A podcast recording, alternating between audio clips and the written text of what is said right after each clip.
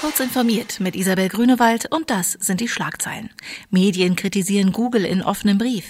Ex-SPD-Landespolitiker wegen übler Chats aus Fraktion geworfen. Kartellermittlung gegen Facebook erhält Zulauf vieler US-Staaten und Google Stadia startet am 19. November. In Frankreich tritt am Donnerstag der neue Leistungsschutz in Kraft. Google wird dann keine Snippets französischer Medien mehr anzeigen, es sei denn, diese haben ausdrücklich der kostenfreien Verwendung zugestimmt. Laut EU-Recht müsse Google sonst dafür zahlen. Medienhäuser kritisieren Google nun in einem offenen Brief für diesen Weg.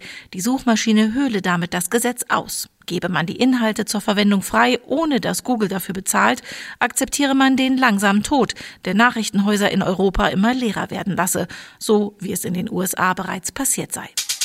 Nachdem seine privaten Facebook-Chats öffentlich geworden waren und für einen Skandal gesorgt hatten, ist der vormalige niedersächsische SPD-Landtagsabgeordnete Jochen Bekus nun auch aus der Landtagsfraktion der Sozialdemokraten geflogen. Schon vor einigen Wochen hatte die SPD ihn aus der Partei ausgeschlossen.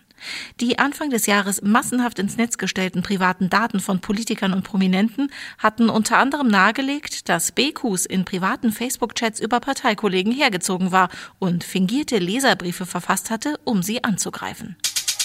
Dutzende US-Bundesstaaten haben sich einer Allianz angeschlossen, die kartellrechtliche Bedenken gegen Facebook prüfen will. Das Bündnis zählt mittlerweile 47 Generalstaatsanwaltschaften. Damit steht die überwiegende Mehrheit der US-Bundesstaaten hinter der Untersuchung, die klären soll, ob Facebook den Wettbewerb behinderte und die Datensicherheit vernachlässigt hat. Einige Käufer der Founders Edition von Google Stadia können den Cloud Gaming Dienst ab dem 19. November nutzen. Nicht jeder, der die Vorbestellerversion von Stadia gekauft hat, kann aber zu diesem Datum loslegen. Wie Google nun dem US-Magazin The Verge bestätigte, wird Stadia gestaffelt an Käufer geliefert. Wer sich später für den Kauf entschieden hat, muss wohl auch etwas länger warten. Diese und weitere aktuelle Nachrichten finden Sie ausführlich auf heise.de.